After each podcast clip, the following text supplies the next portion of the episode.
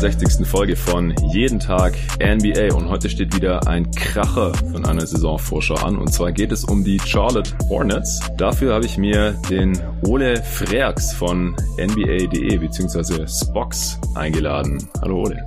Moin Jonathan. Freust dich schon auf die Hornets? Es ist quasi die, die wichtigste Preview, glaube ich.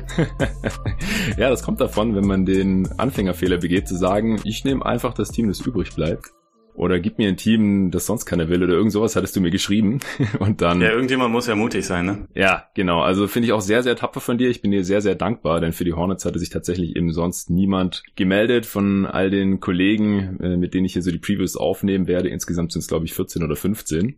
Und ja, Ole, freut mich wirklich, dass du wieder dabei bist. Wir hatten ja schon mal bei der Playoff-Coverage in den Anfangstagen von jeden Tag NBA zusammen was aufgenommen. Das war in den frühen Morgenstunden direkt nach dem Spiel. Heute jetzt ein bisschen frischer. Das kann ich nicht garantieren. Gut, wir garantieren für gar nichts. Ich äh, schieb noch mal kurz ein, dass dieser Podcast von NBA 2K präsentiert wird. Der erste Sponsor in der Geschichte von jeden Tag NBA.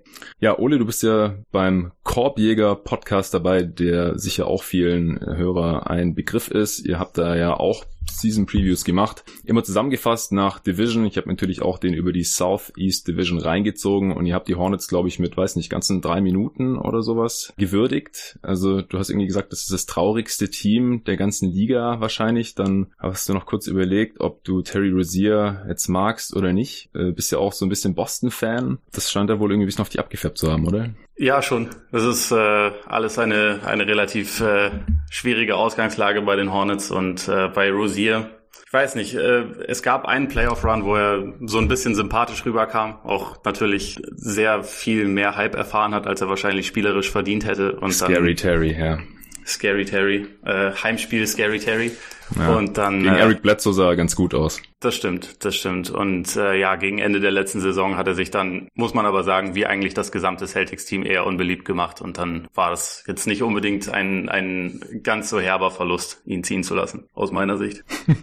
ja, Heute widmen wir uns aber äh, zum Ausgleich quasi dafür, dass die Hornets jetzt bei euch nicht allzu viel Liebe erfahren haben. Hier eine halbe Stunde, hoffe ich mal, dass wir das schaffen. Ich sag immer so mindestens eine halbe Stunde, maximal 45 Minuten dem Team aus Charlotte. Und bevor wir das machen, darfst du noch mal ganz kurz die letzte Saison der Hornets zusammenfassen und danach auch kurz äh, erklären, was in der Offseason gemacht wurde. Ist nicht allzu viel, ist eines der Teams, bei denen sich nicht so viel getan hat. Jo, also die, die Hornets haben 39 Siege geholt, sind damit mal wieder knapp an den Playoffs gescheitert, also waren Platz 9 im Osten, zwei Siege hinter Detroit, ähm, zum dritten Mal in Folge nicht in den Playoffs gewesen. Äh, die Saison lässt sich so ein bisschen so zusammenfassen, dass es am Anfang die Kemba Walker Festspiele waren. Also er ist brandheiß in die Saison gestartet, hat im November einmal 60 Punkte gemacht gegen Philly. Sie haben das Spiel verloren, ja. was so ein bisschen symbolisch, glaube ich, für die Saison war. Dann hat er sich Anfang Dezember am Fuß verletzt. Danach sind seine Leistungen ein bisschen eingebrochen. Die Hornets hatten zu Beginn der Saison immer ein richtig krasses Net-Rating, also was viel besser war als ihre eigentliche Bilanz, was sie dann allerdings auch im Laufe der Zeit so ein bisschen verloren haben. Und dann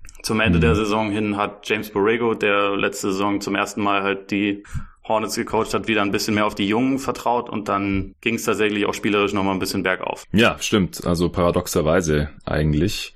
Da hat sich dann Frank Kaminski wahrscheinlich auch seinen äh, tollen Minimat-Level-Deal erspielt, den er dann von den Suns bekommen hat. Der ist ja auch einer der wenigen Abgänge, genauso wie Kemba Walker und im Prinzip hat man ja eigentlich nur Kemba Walker durch Terry Rozier ersetzt und äh, mit dem Rookie PJ Washington Frank Kaminski oder habe ich jetzt aus deiner Sicht in der Offseason irgendwas vergessen? Äh, Jeremy Lamb ist noch zu den, zu den Pacers ah, ja, gegangen. Stimmt. Da, also die beiden Topscorer sind eigentlich damit weg. Ähm, wurden in erster Linie ersetzt durch, durch Scary Terry.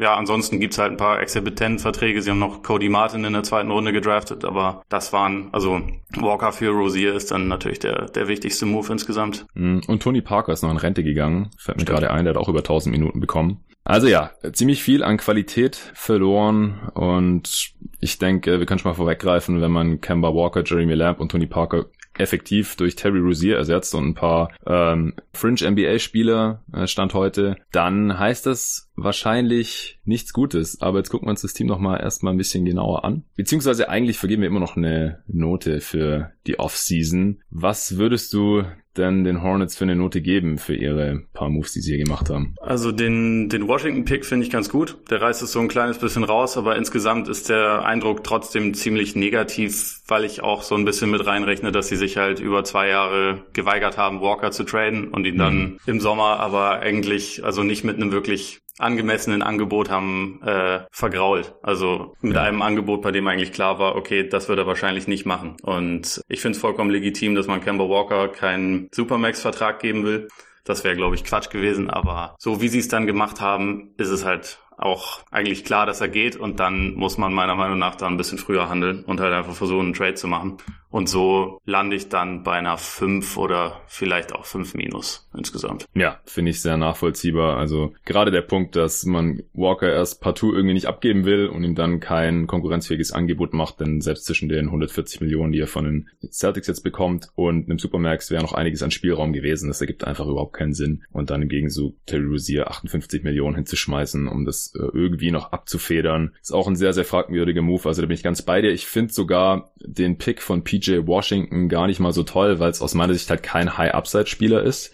Also sieht für mich nach einem sehr, sehr soliden Rollenspieler aus, aber diesem Team fehlt halt ganz klar ein Spitzentalent aus meiner Sicht. Dann hätte man vielleicht einen Pick machen können, der ein bisschen riskanter ist zwar, aber wo einfach auch vielleicht irgendwie noch ein Star-Talent schlummern könnte. Weil Wäre dir da an, an 12 jemand im Sinn gewesen? Jetzt zum Beispiel Romeo Langford, ganz spontan, mhm. der bei den Celtics dann gelandet ist, der ging zwei Picks später weg. Da kann ich mir noch eher vorstellen, dass der vielleicht mal irgendwann Richtung All-Star gehen könnte. So, das Talent scheint er mir schon zu haben. Ich bin jetzt zwar kein Draft-Experte, aber ich habe mich schon ziemlich intensiv mit der Draft und den ganzen Talenten und Prospects auseinandergesetzt vor der Draft, wie ähm, die treuen Hörer oder die frühen Hörer ja auch noch wissen, die schon im Juni dabei waren. Und bei PJ Washington sehe ich das halt eher nicht, den sehe ich da schon eher ein bisschen beschränkt. Aber wissen kann man es im Endeffekt nicht, aber auch durch die Draft Draft-Historie der letzten Jahre der Hornets äh, kann ich jetzt irgendwie auch nicht so wirklich den Benefit of the Doubt geben, auch wenn das Management natürlich hin und wieder mal durchgeschüttelt wurde. Ähm, ich habe auch ein bisschen in Locked On Hornets Podcasts reingehört und da wird einfach nur gehofft, dass PJ Washington halt im Endeffekt mehr bringt als Frank Kaminski, die ähm, okay, haben, das ist ein guter Maßstab. ja, sie haben ihn auch nochmal mit den verabschiedenden Worten bedacht, dass man einfach nicht weiß, was man mit ihm anfangen soll, so zusammengefasst. Und da habe ich mich als Suns-Fan natürlich auch erstmal riesig gefreut, dass äh, ich mir das dann zumindest mal die nächste Saison geben darf. Er hatte zum Glück eine Team-Option fürs zweite Jahr. Aber gut, wie gesagt, die Draft würde ich da auch nicht ganz so positiv sehen wie du, glaube ich. Also jetzt auch nicht katastrophal. Das ist auch immer schwierig, das direkt in eine Offseason-Bewertung mit einfließen zu lassen, weil es halt schon viel Kaffeesatzleserei ist bei so jungen Spielern, die noch keine NBA-Minute gespielt haben. Er hat ja auch nicht mal Summer League gespielt, weil er noch verletzt war. Von daher, viel schlechter als eine 5 Minus geht ja auch nicht. Eine glatte 6 würde ich jetzt hier, glaube ich, auch nicht verteilen, denn dafür ist wahrscheinlich auch zu wenig passiert, was jetzt die nächsten Jahre mega schlimm ist. Dafür hatten sie auch überhaupt nicht den Spielraum, weil sie ja noch dem, was die letzten Saisons, Off-Seasons passiert ist, zu knabbern haben und deswegen natürlich auch einen extrem teuren Kader haben dafür, was wir im Endeffekt wahrscheinlich für ein Produkt hier sehen werden jetzt in der Saison. Ja, der, der Rosier-Vertrag ist wenigstens noch frontloaded und nur drei Jahre. Ist natürlich trotzdem irgendwie eine ja. auf den ersten, zweiten und dritten Blick ziemlich albern hohe Summe, aber äh, es ist vielleicht langfristig nicht so schädigend, wie es in, im ersten Moment klingt, denke ja, ich. Ja, aber dass er mehr pro Jahr verdient, als Kemba Walker jemals verdient hat in Charlotte, ist halt schon ein heftiger Fakt, finde ich. Ja, auch dass, dass Mitch Kupchak den, den Move quasi so erklärt hat, dass ja, wir haben Kemba nicht getradet und die Leute sagen, wir hätten da einen, wir hätten da vielleicht Erstrunden-Picks für kriegen können und wir sehen aber Terry Rozier wie einen Erstrunden-Pick. Wenn es oh dieses Jahr Draft gewesen wäre, dann wäre er bestimmt ein Erstrunden-Pick gewesen, so nach dem Motto, hä? das hat sich schon relativ lustig dann nachträglich noch erklärt. Ich frage mich, wer, wer sowas glaubt. Aber gut.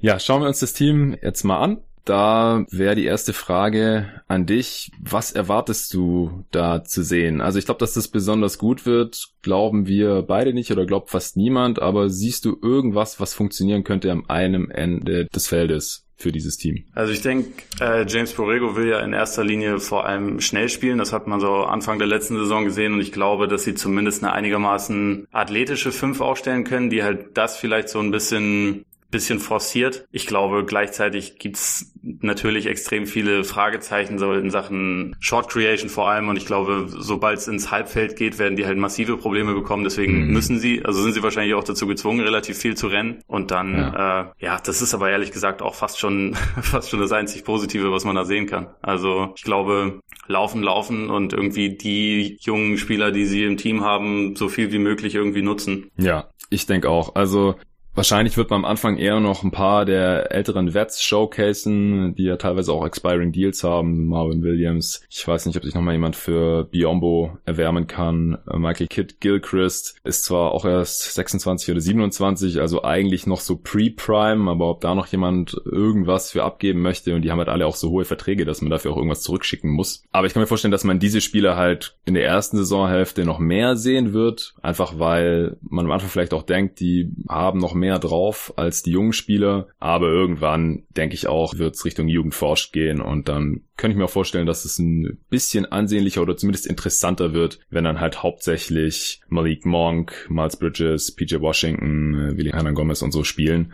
Aber wie du gerade schon gesagt hast, ich glaube, viel Gutes wird dabei nicht rumkommen. Was denkst du denn, wer starten wird? Also nach allem, was ich so jetzt auch bei The Athletic und so von den von den Hornets Beatwritern gelesen habe, geht's so in Richtung wahrscheinlich Rosier, Dwayne Bacon, Nick Batum, Miles Bridges und dann äh, Cody Zeller, sofern er mal fit ist, was ja bei ihm nicht so oft gegeben ist. Ich denke, manchmal mhm. wird man wahrscheinlich auch noch äh, Marvin Williams, also gerade am Anfang der Saison, wie du schon gesagt hast, in der in der Starting Five sehen. Aber das wäre so mein Tipp, dass es dass es in die Richtung geht. Ja, hätte ich jetzt auch nichts zu entgegnen. Also ich denke auch, dass Bridges sicherlich als, ja, er ist jetzt auch kein Top-Talent, aber vielleicht noch so das vielversprechendste Talent aktuell, der auf jeden ja. Fall gesetzt ist. Natürlich Terry Rozier gesetzt ist jetzt mit den äh, Vorschusslobern, die er da bekommen hat und dem Gehalt, das er da bekommen hat.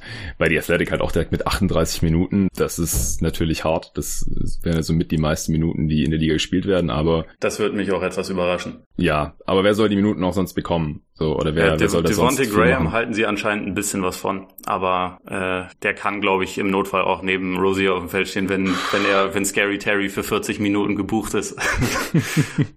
ja, dann geht Terry halt irgendwie auf die zwei. Das ist schon möglich, beziehungsweise macht er wahrscheinlich auch nicht so den großen Unterschied. Und ja, Dwayne Bacon hat sich ja gegen Ende der letzten Saison da so ein bisschen durchsetzen können und Batum ist halt ja vielleicht noch so ein, jemand, der so ein bisschen stabilisierend wirken kann. Sah jetzt auch bei der WM teilweise ganz gut aus. Ist auch so ein Spieler, der glaube ich immer für viel älter geschätzt wird, als er eigentlich ist, weil er schon so früh abgebaut hat. Ja. Aber der ist sogar jünger als ich, also der wird erst 31 jetzt und eigentlich könnte der noch mal ein ganz solides Jahr haben. Also die Frage ist halt wirklich nur, ähm, kann er noch mal ein bisschen mehr zeigen? Also als ich seine totalen Stats mal gesehen habe, habe ich mich auch ein bisschen erschreckt. Neun Punkte in drei Assists im Schnitt. Ja. Und das halt für die Kohle. Ist jetzt hier bei die Athletic auch wieder für 34 Minuten eingebucht. Kann natürlich auch sein, dass er so viele Minuten sieht, aber gerade im Verlauf der Saison kann ich mir dann auch vorstellen, dass er vielleicht dann irgendwie nur noch als Sixth Man reinkommt oder so. Ja, ich meine, das ist halt ein Spieler, der irgendwie vollkommen verschenkt ist bei Charlotte. Ich finde, das ist halt, der hat so ein Skillset halt eigentlich von einem, von einem guten Rollenspieler, der glaube ich auch jetzt noch brauchbar wäre. Also, wie du schon gesagt hast, bei der, bei der WM hat er mir teilweise ganz gut gefallen, aber er hat halt diesen Vertrag damals bekommen, der ihn auch äh, über die kommende Saison noch, noch bindet und halt nochmal, glaube ich, eine Spieleroption für 26 Millionen mhm. hat. Deswegen ist es auch quasi fast unmöglich, da einen Trade-Partner für ihn zu finden, wo ja. es irgendwie finanziell Sinn macht und deswegen würde er halt wahrscheinlich den, den Rest seiner späten Prime jetzt quasi auch noch verschleudern. Eigentlich fand ich das mal, also für einige Jahre war das, finde ich, ein sehr guter Spieler. Er war ja. nur halt nie ein Star und er wurde dann leider bezahlt wie ein Superstar. Ja, was die Hornets halt so machen in ihren Off-Seasons. Ja. Das war so ein bisschen die Spezialität von Rich Cho. Ja, ich meine, ich konnte es sogar irgendwie nachvollziehen, dass man damals 2016 dieses Team zusammengehalten hat, aber die einzelnen Verträge, die waren halt teilweise damals schon tough. Also Batum hatte ja damals auch so ein Career hier irgendwie und ist halt, wie gesagt, seither da nicht mehr rangekommen, obwohl er jetzt eigentlich die letzten drei Jahre seine Prime hätte haben müssen kam da dann halt nicht mehr ganz so viel. Also immer noch ein solider Spieler. Wie gesagt, man hat so, hat irgendwie so den Eindruck, dass er schon so ein, so ein Wett ist, bei dem schon langsam aufs Ende zugeht, äh, teilweise, aber das sollte eigentlich noch nicht so sein. Und bei einem guten Team glaube ich auch, dass er noch eine gute Rolle spielen könnte. Aber du hast ja schon gesagt, mit dem Deal, glaube ich, wird sich den keiner ins, ins Boot holen können. Das geht nicht. Also vielleicht dann, wenn er ein Expiring ist, aber das ist jetzt halt noch nicht der Fall. Ja, was denkst du denn, wenn es mal irgendwie zum Ende des Spiels knapp sein sollte bei den Hornets, was die beste Fünf ist, beziehungsweise unterscheidet die sich irgendwie von der Starting Five, die du vorhin genannt hast? Äh, ehrlich gesagt kaum. Also so, so viel, so viele Optionen sind da ja nicht. Man kann, man kann natürlich irgendwie situativ mal gucken, ob man gerade einen starken individuellen, äh, individuellen Verteidiger braucht, wo dann vielleicht Kid Gilchrist mal wieder gebraucht wird, mhm. wobei er anscheinend so ein bisschen, also nicht mehr wahnsinnig doll wertgeschätzt wird in Charlotte bei allem, was man so liest. Also dass seine, seine Rolle sich wahrscheinlich eher noch weiter reduzieren wird.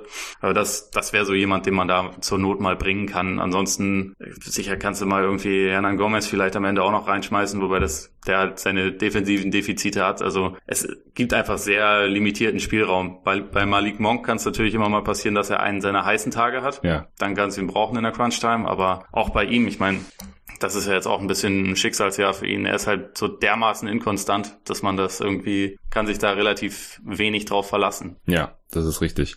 Ja, bei Memphis in äh, der Preview, da haben wir es dann so gehandhabt, dass wir überlegt haben, was vielleicht die spannendste oder die unterhaltsamste Five wäre. Würde die bei dir irgendwie anders aussehen? Hast du einen Spieler, wo du sagst, der müsste auf jeden Fall drin sein? Also dann würde ich einfach wegen, wegen der potenziellen Scoring-Upside würde ich Monk dann wahrscheinlich schon reintun. Ja. Ähm, und dafür dann einen soliden wie Batum rausnehmen. Eigentlich, ich würde sie halt einfach so jung wie möglich machen. Ich würde dann ja. wahrscheinlich auch mal äh, vielleicht mit Bridges und Washington auf den beiden großen Positionen spielen, weil mhm. es geht im Endeffekt ja eh nicht um Siege. Deswegen kannst du da, finde ich, die jungen Leute so viel probieren lassen wie, wie möglich. Ja, sehe ich ganz genauso. Oder wenn MKG nochmal irgendwie Minuten sieht, dann würde ich den vielleicht auch mal als Smallball Fünfer ausprobieren. Ja. Ist athletisch und lang genug von der Wingspan her eigentlich. Hat er überhaupt keinen Wurf, aber ist auf der fünften immerhin noch am wenigsten problematisch. Aber müssen wir halt mal abwarten, ob und wann in der Saison Borrego sich dann zu solchen Späßen hinreißen lässt. Siehst du irgendjemanden, der mehr oder weniger Minuten bekommen wird, als er vielleicht sollte?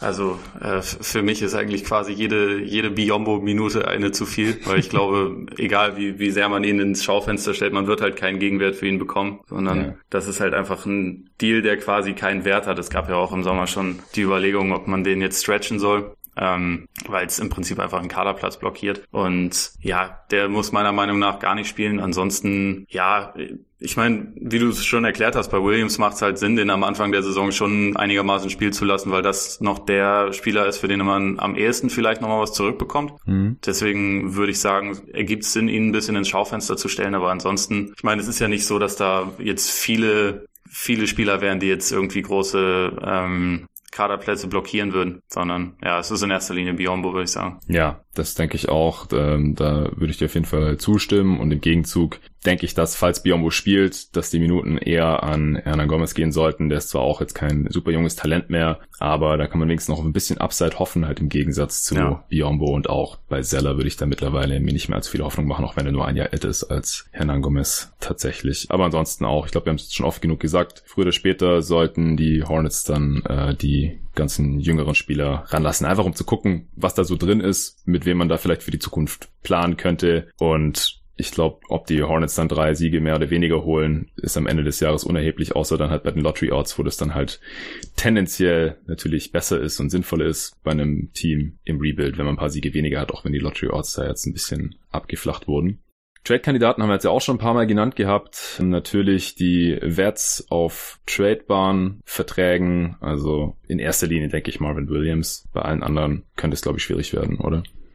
Ja, ich habe ich hab noch äh, überlegt, ob man Cody Zeller ganz vielleicht irgendwie an den Mann bringen kann, aber mhm. wahrscheinlich auch nicht. Also weil er halt auch noch das, das äh, die nächste Saison drauf hat mit über 15 Millionen. Das ist ja so ein Spieler, der der hilft, der kann, glaube ich, schon dabei helfen, Spiele zu gewinnen, weshalb er jetzt bei Charlotte eigentlich nicht gebraucht wird. Aber ähm, er ist halt so dermaßen verletzungsanfällig, dass du dass du da als, als Team, was jetzt irgendwie denkst, vielleicht können wir uns noch ein kleines bisschen in der Rotation verbessern, Richtung Playoffs, wahrscheinlich auch nicht denkst, dann opfern wir jetzt mal irgendwas für, für Cody Zeller. Also höchstwahrscheinlich nicht. Nee. Von daher ist dann Williams wahrscheinlich der Einzige, der aber auch keinen mega Trade-Wert hat, meiner Meinung nach. Vor allem er ist halt auch nicht jetzt irgendwie so günstig wie ein Jake Crowder oder so und auch nicht ganz so wertvoll oder ganz so beliebt wahrscheinlich in der Liga.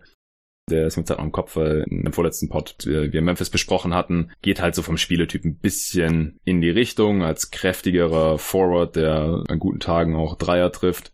Aber er verdient halt ungefähr das Doppelte von Jay Crowder und von daher doch gleich schwieriger zu traden. Noch zu Cody Zeller, der war ja früher so ein bisschen Plus-Minus All-Star. Also immer wenn er nicht verletzt war, waren die Hornets extrem gut.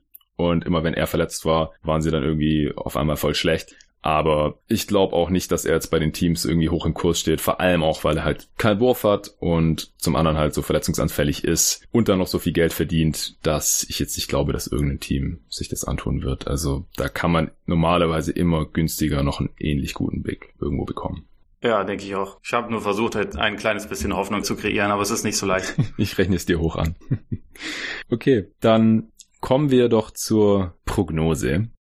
Es ist sicherlich schon durchgeklungen. Wir erwarten nicht allzu viel von den Hornets in der kommenden Saison. Aber was denkst du, wo die Hornets im absoluten Best Case landen könnten? Wie viele Siege könnten sie maximal holen und was müsste dafür passieren? Ähm, Best Case hätte ich jetzt mal gesagt, sind wahrscheinlich knapp 30 Siege. Die halte ich schon für relativ unrealistisch äh, und dafür, ja, ich meine, da müssten halt viele junge Spieler so den nächsten Schritt machen. So Rosier muss zeigen, okay, ich bin jetzt Fulltime-Starter, ich bin motiviert, ich äh, arbeite an meiner Wurfauswahl, ich bin jetzt ein Playmaker, was er in Boston nicht wirklich war, aber mhm. Äh, wer weiß, also wir reden ja vom Best Case, so von ihm müsste es halt eine massive Steigerung geben von, ich meine, bei Bridges bin ich eh relativ optimistisch, dass man ihn in der größeren Rolle stark verbessert sieht im Vergleich zum ersten Jahr. Batum müsste irgendwie wieder ein bisschen aus seinem Funk rauskommen, was ich jetzt nicht für unmöglich halte, aber was auch nicht, nicht sicher ist. Seller mhm. müsste wahrscheinlich fit bleiben und dann, ja, kommst du halt trotzdem nicht viel höher, weil ich glaube, es, es fehlt einfach schon sehr an Talent in der Spitze und gerade so an, an Spielern, die so ein bisschen Erfahrung damit habt, eine Offense zu schmeißen. Also mhm. da es, es gibt einfach sehr wenig Scoring Upside im Kader, würde ich sagen. Also wenn wenn Malik Monk jetzt auf einmal mit einem mit einer deutlich verbesserten Physis und vor allem auch irgendwie einer besseren Entscheidungsfindung zurückkommt ja. und, und eine super Saison spielt, so dann kannst du vielleicht noch ein kleines bisschen hoffen. Aber ähm, also für mich ist da einfach bei weitem nicht genug Talent, um jetzt irgendwie von einem von einem Playoff-Rennen zu reden. Nee. Also glaube ich auch nicht. Ja, 30 Siege hatte ich auch für das absolute Ceiling für dieses Team. Was einem ein bisschen Hoffnung machen kann, ist, also dass es Spieler gibt, die mit größerer Verantwortung, also größerer Last in der Offense, größere Usage, effizienter werden. Und bei ihm kann man das so ein bisschen ablesen aus den letzten beiden Saisons. Denn vor zwei Jahren, was ja sein bestes Jahr bisher war und wo er halt auch seinen Ruf so ein bisschen sich verdient hat, den du anfangs angesprochen hast, da hat er halt eine Usage Rate von äh, über 20 gehabt und ein Offensive Rating von 109. Also so ungefähr durchschnittlich immerhin. Und letzte Saison durfte er dann halt nur noch ein bisschen weniger beim Ball machen. Das ist die Usage dann um zwei Prozent eingebrochen und sein Offensive Rating um drei Punkte runtergegangen. Und Ben Taylor von Thinking Basketball, der hat das mal ein bisschen untersucht, also statistisch untersucht, quasi die Korrelation von Usage Rate und Effizienz. Und man sagt ja gemeinhin immer so, es ist halt schwieriger, mehr zu machen, weil man mehr Verantwortung hat und wahrscheinlich auch mehr schlechte Würfe nehmen muss, weil man halt gerade den Ball in der Hand hat oder öfters den Ball verliert, weil man viel dribbeln muss oder viel passen muss und so oder viel zum Korb geht, versucht würfellos zu werden. Und tendenziell ist es dann schwieriger, halt die Effizienz hochzuhalten, als wenn man weniger machen muss und leichtere Würfe kreiert bekommt, auch vielleicht von anderen und so. Aber es ist nicht bei allen Spielertypen so. Auch bei Westbrook zum Beispiel war es so, als der alles machen konnte und auch musste oder wollte. In OKC ist er MVP geworden. Natürlich war das Team nicht besonders gut, keine 50 Siege, aber er war sehr viel effizienter als jetzt seither in den folgenden Jahren. Klar, ist auch älter geworden. Aber es ist halt auch so ein Gegenbeispiel dafür, dass wenn gewisse Spieler machen können, was sie wollen in der Offense und sich ihre Würfe wirklich aussuchen können, so wie sie Bock haben, dass sie dann sogar effizienter sind, als wenn sie eine kleinere Rolle haben. Und bei Rosier könnte das vielleicht so sein. Er geht jetzt auch in seine Age 25 Season, das wird vielleicht noch mal ein bisschen besser. Also würde ich jetzt nicht unbedingt davon ausgehen, dass er zwangsläufig ineffizienter wird. Wird ja auch oft gesagt, ja, über die Karriere 38 Prozent aus dem Feld, noch nie über 40 Prozent aus dem Feld geschossen und jetzt muss er da die ganze Offense schmeißen. Das wird automatisch eine Katastrophe. Also ich sehe das beileibe nicht positiv oder so, aber ich habe da auch so ein Fünkchen Hoffnung, dass es vielleicht sogar gut für ihn sein könnte, dass er jetzt hier sein eigenes Team hat, wo er wirklich in der Offense mehr oder weniger wahrscheinlich machen kann, was er möchte. Also das muss jetzt nicht automatisch automatisch eine total ineffiziente Saison mit 20 Punkten pro Spiel oder so von Rosier werden, glaube ich. Ja, ich kann mir auch vorstellen, dass er spielerisch schon einen absoluten Schritt nach vorne macht, weil ich meine, nicht, dass man das jetzt wirklich äh, vergleichen sollte, aber äh, wer selber Basketball spielt, weiß ja auch, dass man häufig ein bisschen anderes Gefühl entwickelt, wenn man den Ball halt mehr in der Hand mhm. hat und nicht nicht äh, für 20 Minuten am Stück sitzen muss, sondern dann reinkommt und auch irgendwie gleich einigermaßen weiß, was man zu tun hat und ja ich kann mir schon vorstellen, dass er da vielleicht in einem anderen System mit einer anderen Rolle und halt nicht diesem Druck, äh, den man hat, wenn jetzt ein Isaiah Thomas zu seiner guten Zeit oder ein Kyrie Irving derjenige ist, der dann wieder reinkommt, wenn man wenn man es verkackt hat für zehn mhm. Minuten. Da kann ich mir schon auch vorstellen, dass man da mit mehr Vertrauen dann sich ein bisschen steigert. Also was genau das dann bei Rosier heißen wird, weiß ich nicht. Also für ihn, es wäre ja wirklich eine, eine relativ große Steigerung, wenn er jetzt irgendwie auf keine Ahnung 42 Prozent aus dem Feld kommt oder so. Das wäre ja für ihn schon schon wirklich ein Sprung und ähm, ich tue mich da ein bisschen schwer damit, irgendwie Erwartungen zu formulieren, was, was man von ihm jetzt nächste Saison sehen wird. Ich denke, die totalen Zahlen sind, werden mit Sicherheit ganz gut sein, weil ja. ich glaube, automatisch, wenn du als Lead-Ball-Händler eigentlich, ja, in erster Linie Narrenfreiheit hast, wahrscheinlich am Anfang, ja. dann kommen da irgendwie gute Counting-Stats bei rum. Ja. Wie die Offense dann aussieht, das, da äh, tue ich mir noch ein bisschen schwer mit. Ja, das äh, weiß ich auch nicht so genau. Aber ansonsten stimme ich dir auf jeden Fall auch zu.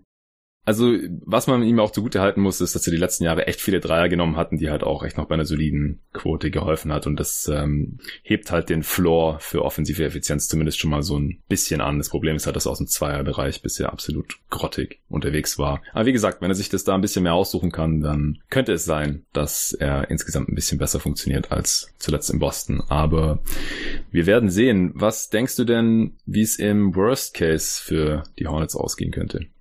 Äh, der, der Worst Case wäre die schlechteste Bilanz der Liga, aber nur Nummer 5 Pick. Also äh, ich, ich glaube, es, es geht ja schon in die Richtung und ich, also ob das dann äh, auf 18 Siege oder so hinausläuft oder ob das 20 sind, im Endeffekt geht's ja dann äh, am Ende mehr darum, wo die Ping-Pong-Bälle halt landen. Ne? Ja, das stimmt natürlich.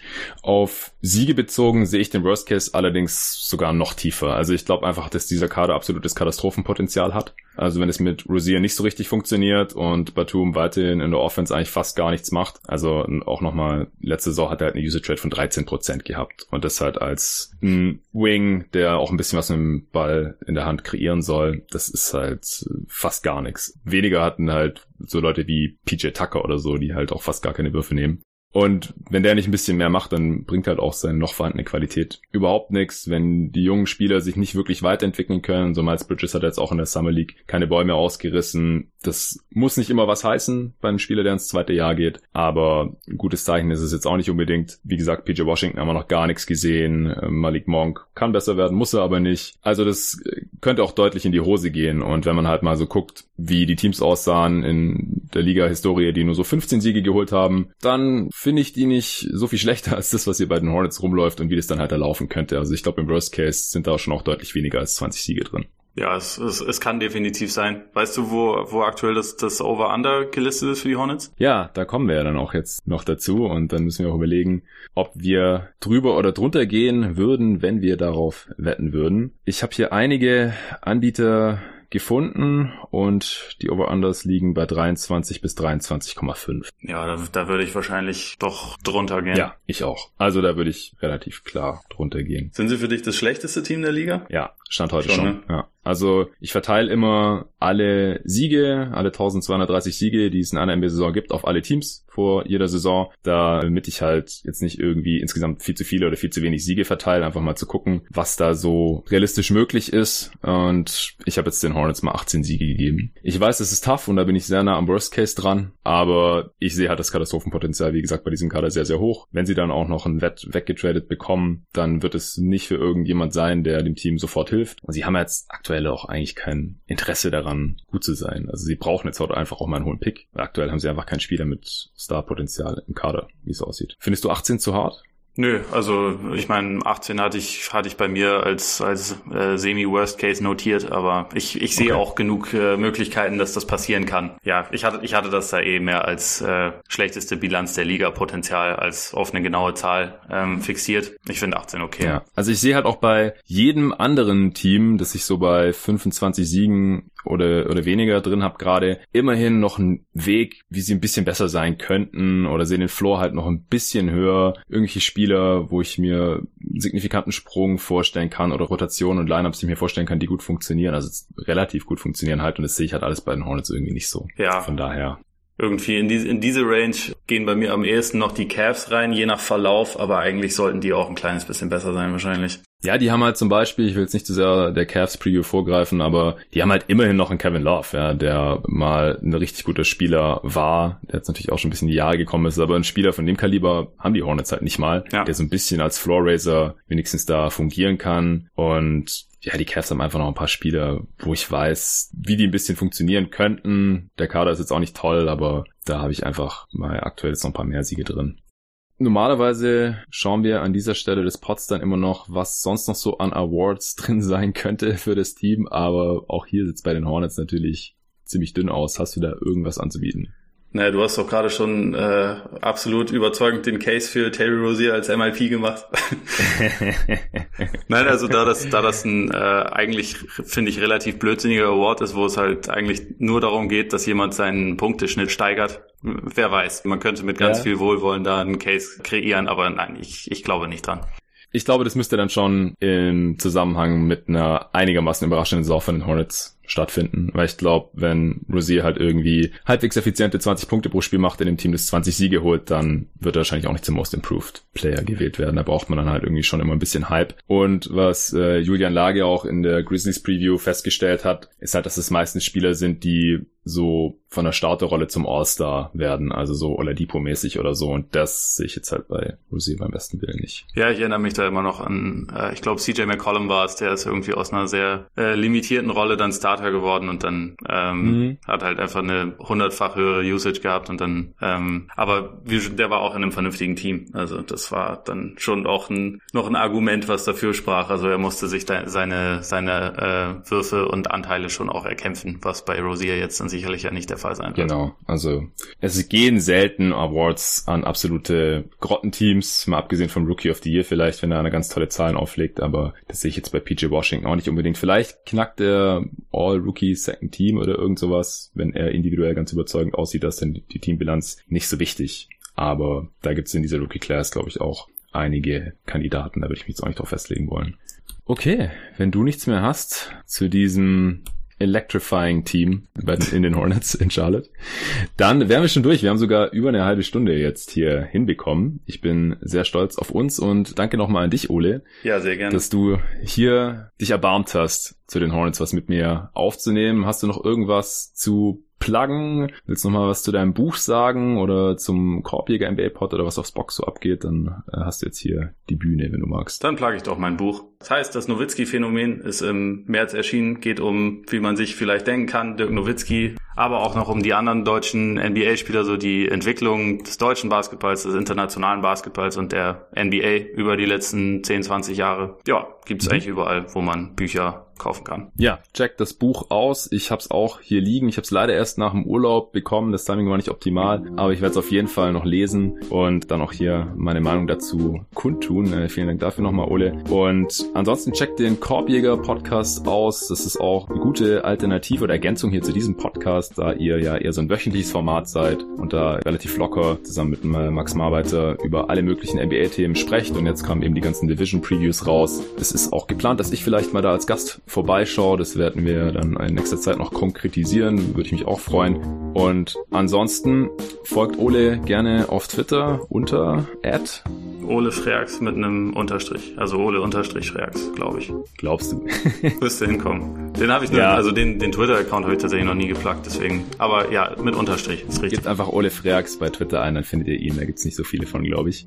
Ansonsten, meine Wenigkeit könnt ihr finden unter jeden Tag NBA natürlich auf Twitter und auch bei Instagram, Facebook könnt ihr mich unter jeden Tag NBA erreichen. Ich freue mich auch weiterhin über Rezessionen auf iTunes und Apple Podcasts oder 5 Sterne Bewertungen, wenn euch der Pod gefällt. Wenn nicht, wenn ihr irgendwelche Anmerkungen habt, konstruktive Kritik gerne über diese Kanäle an mich richten oder jeden Tag NBA at gmail Com. Ich habe die letzten Tage auch immer wieder positive Rückmeldungen dazu bekommen, dass die Previews gerade immer schon um 5.30 Uhr morgens rausgejagt werden. Da freut sich der eine oder andere Frühaufsteher, der schon früh zur Arbeit muss. Kann ich nachvollziehen, musste ich auch eine Zeit lang. Wenn es jetzt jemanden gibt, der noch früher raus muss und es lieber wäre, wenn der Pod schon um 5 kommt, dann sagt mal Bescheid. Das äh, wäre eigentlich auch kein Problem, den dann noch früher rauszuhauen, weil ich nehme den ja immer schon am Tag oder zwei Tage davor auf. Heute wurde am Dienstag aufgenommen, kommt dann aber auch erst am Donnerstag, glaube ich. Und so läuft es hier ab. Deswegen, wie gesagt, ich freue mich jederzeit über Rückmeldungen. Vielen Dank fürs Zuhören. Danke nochmal an dich, Ole. Und nochmal danke an NBA 2K. Bis zum nächsten Mal. Bis dann.